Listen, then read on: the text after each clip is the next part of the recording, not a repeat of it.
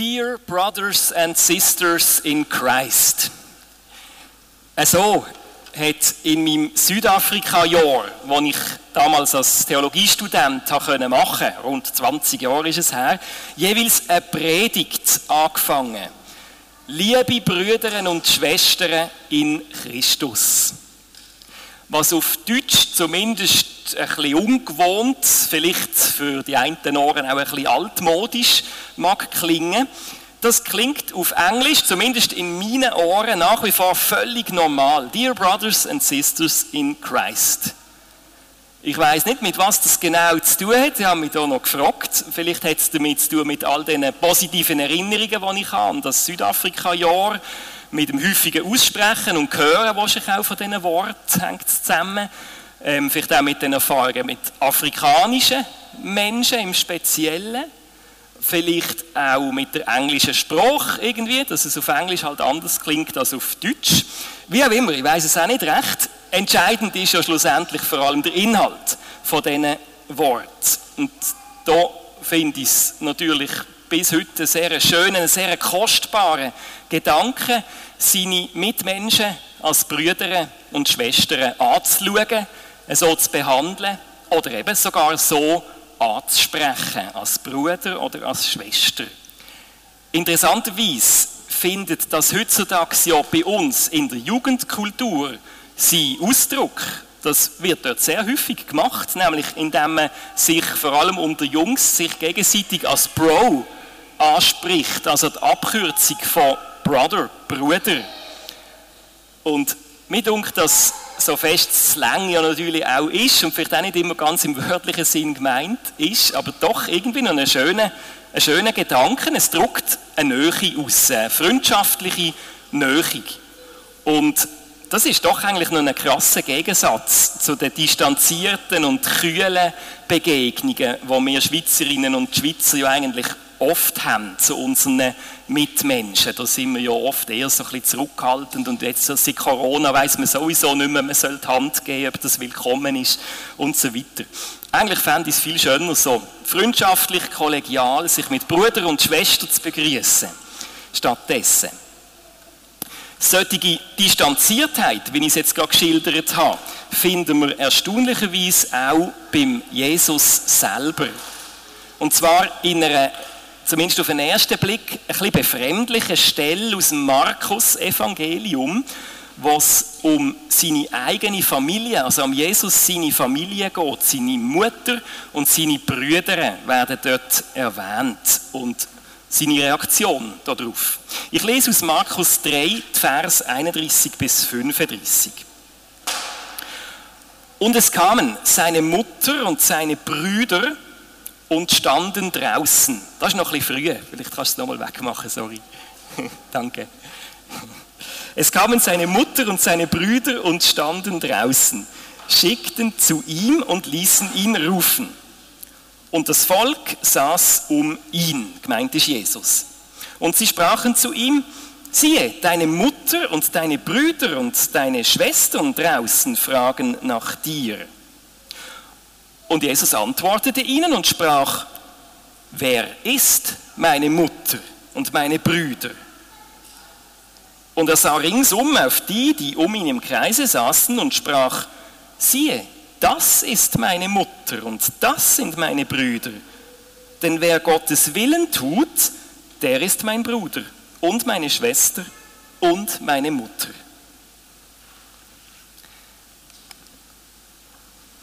Also offenbar hat der Jesus äh, zumindest ungewöhnliches Verständnis von Geschwisterlichkeit, so wie sich das jetzt hier zeigt an der Stelle. Wo er hört, dass seine eigenen Angehörigen, seine Familie da ist und draussen auf ihn wartet, dann geht auch nicht jemand zu ihnen, sie begrüßen, herzlich, wie wir es erwarten können, sondern er fragt in der Runde, wer ist meine Mutter und meine Brüder? Und dann schaut er so in die verdutzten Gesichter, die die Leute wahrscheinlich gemacht haben, und gibt die Antwort auch gerade selber. Wer Gottes Wille tut, der ist mein Bruder und meine Schwester und meine Mutter. Recht harsche Wort, das tönt jetzt nicht gerade nach, du sollst deinen Vater und deine Mutter ehren, wie es in der zehn Gebot steht. Am Jesus geht es aber ganz bestimmt nicht darum, das fünfte Gebot in Frage zu stellen oder mit. Vielmehr, denke ich, wird Jesus etwas aufzeigen, was noch viel wichtiger ist als Familienbande, als Familienzusammenhalt. Etwas, was über die Bedeutung der Blutsverwandtschaft ausgeht. Etwas, was ja auch in dem Gebet, wo Jesus uns gelehrt hat, ganz deutlich zum Ausdruck kommt, mit dem Startwort unser Vater im Himmel. Also, wenn ich vorhin gesagt habe, wir alle haben den gleichen Vater im Himmel. Und das heißt, in erster Linie sind wir alle miteinander Geschwisterte und sind damit auch verpflichtet zu solidarischer Geschwisterlichkeit. Das ist ein höchstes Ideal. Ein Ideal, das die Familie stärkt zwar, aber gleichzeitig auch über steigt, weil es sagt, es gibt noch Wichtigeres als einfach Familie, als einfach Blutsverwandtschaft. Denn alle Menschen sind Kinder von Gott. Alle Menschen gehören so zusammen in dieser bunten Familie von Gott. Soweit, so gut, so wäre also die Vorgabe, so wäre die Latte gesetzt, relativ hoch oben. Wir alle wissen, wie oft wir Menschen an diesen hohen Ideal scheitern. Und gerade weil man sich unter Geschwistern ja eigentlich nachsteht, tut es dann auch ganz besonders weh, wenn Konflikte ausbrechen oder wenn sich Gräben auftun. Die Bibel setzt nicht nur ein hohes Ideal bezüglich Geschwisterlichkeit, sondern sie weiß realistischerweise eben gleichzeitig auch um jegliche Spielarten von Konflikt, was es geben zwischen Geschwistern. Also alles, was in der Beziehung zwischen Geschwistern möglich ist, die ganze Palette von Gefühlen, Palette von Dynamiken und Konstellationen, all das finden wir widerspiegelt in der biblischen Geschichte. Ich werde auf zwei Beispiele ein bisschen näher eingehen. Und da kommt mir jetzt gerne, Matthias, zu dem ersten Bild. Nein, ich bin immer noch ein bisschen zu früh. Entschuldigung, das ist noch nicht das, was ich gemeint habe. Zuerst werde ich nämlich noch auf Kain und Abel sprechen kommen. So geht es nämlich los. Das sind die ersten erwähnten Geschwister in der Bibel. Die Geschichte ist bekannt. Der Kain erschlägt seinen Bruder Abel. Der Grund Eifersucht, ungleiche Anerkennung. Die meisten von uns kennen alle die Gefühle. Vermutlich wir alle haben das schon erlebt, wenn man zurückversetzt wird oder sich zurückversetzt fühlt. Anerkennung ist ein sehr kostbarer Stoff. Allgemein, aber ganz besonders natürlich auch unter Geschwistern.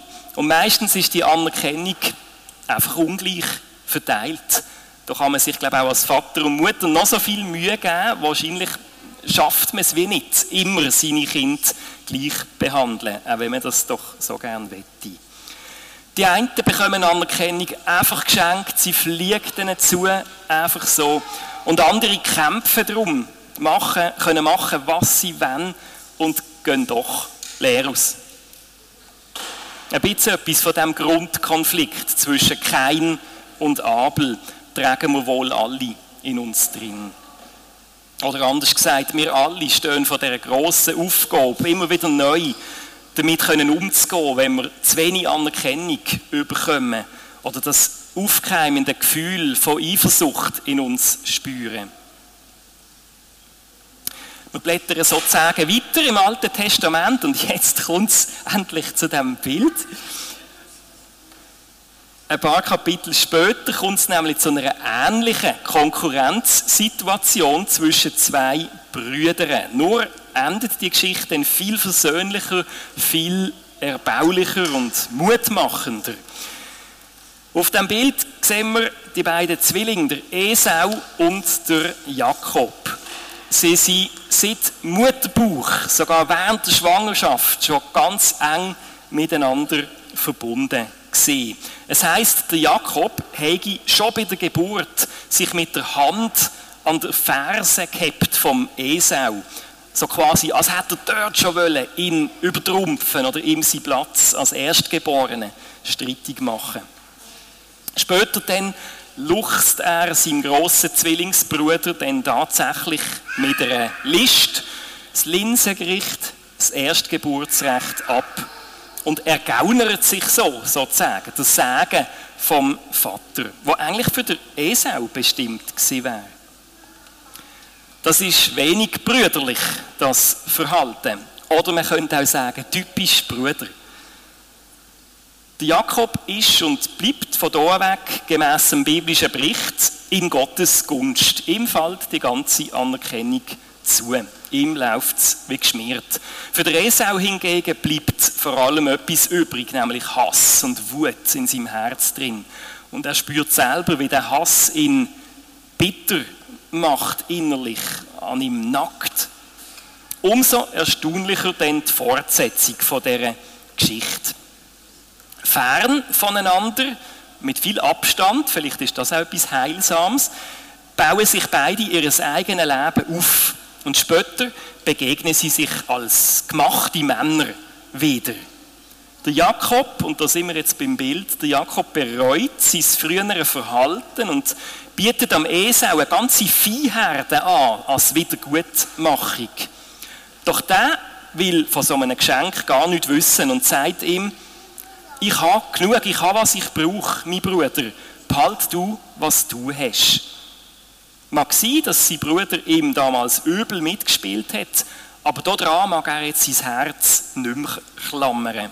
Viel lieber richtet er seine Aufmerksamkeit auf das, wo er sich selber gesegnet fühlt und dankbar ist dafür. Und so kommt es zur Versöhnung von diesen beiden. Und doch ist es nicht so ein Hollywood-mäßiges, kitschiges Happy End. Der Esau möchte gern beim Jakob bleiben und der Jakob lehnt das jedoch ab. Also, dass der Bruder ihm hat können verzeihen, das ist ihm genug. Und Vergebung, glaube ich, darf man dann auch nicht überlasten und den Bogen wollen überspannen.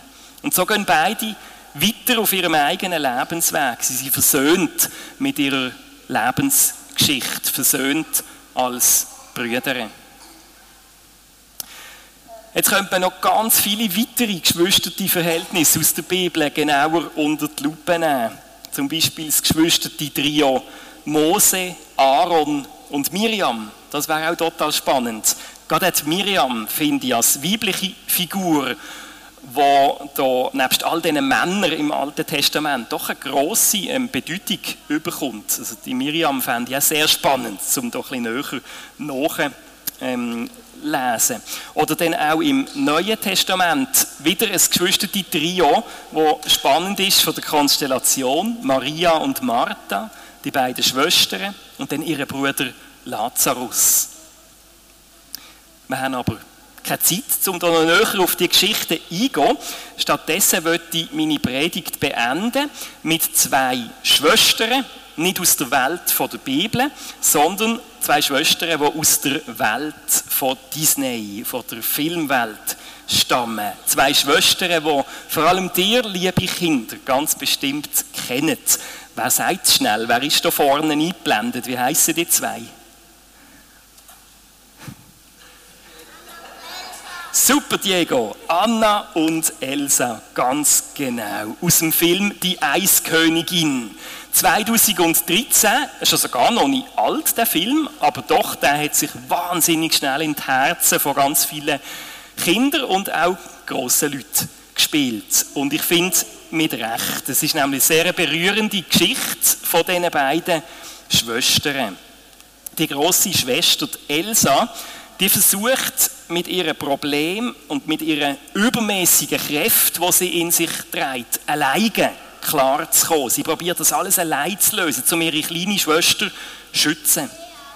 Sie schafft es aber schlussendlich nicht allein. Sie schafft es sogar nur dank der Hilfe von ihrer kleinen Schwester Anna. Dank ihrer Liebe als Schwester schaffen sie es schlussendlich gemeinsam, wenn man so will, sich selber und auch das Königreich zu retten. Und ich finde, es ist sehr eindrücklich und berührend. Ich habe gerade gestern oben den Film noch geschaut.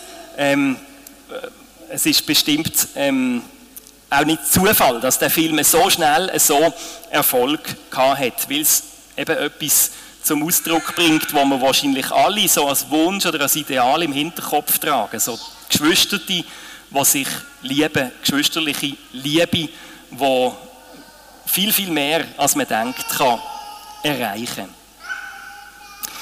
Ich möchte enden nochmal mit einem Zitat, wo ja vielleicht nicht nur auf blutsverwandte Geschwister gemünzt ist, sondern auf uns alle als Brothers and Sisters in Christ. Geschwister sind nie alleine.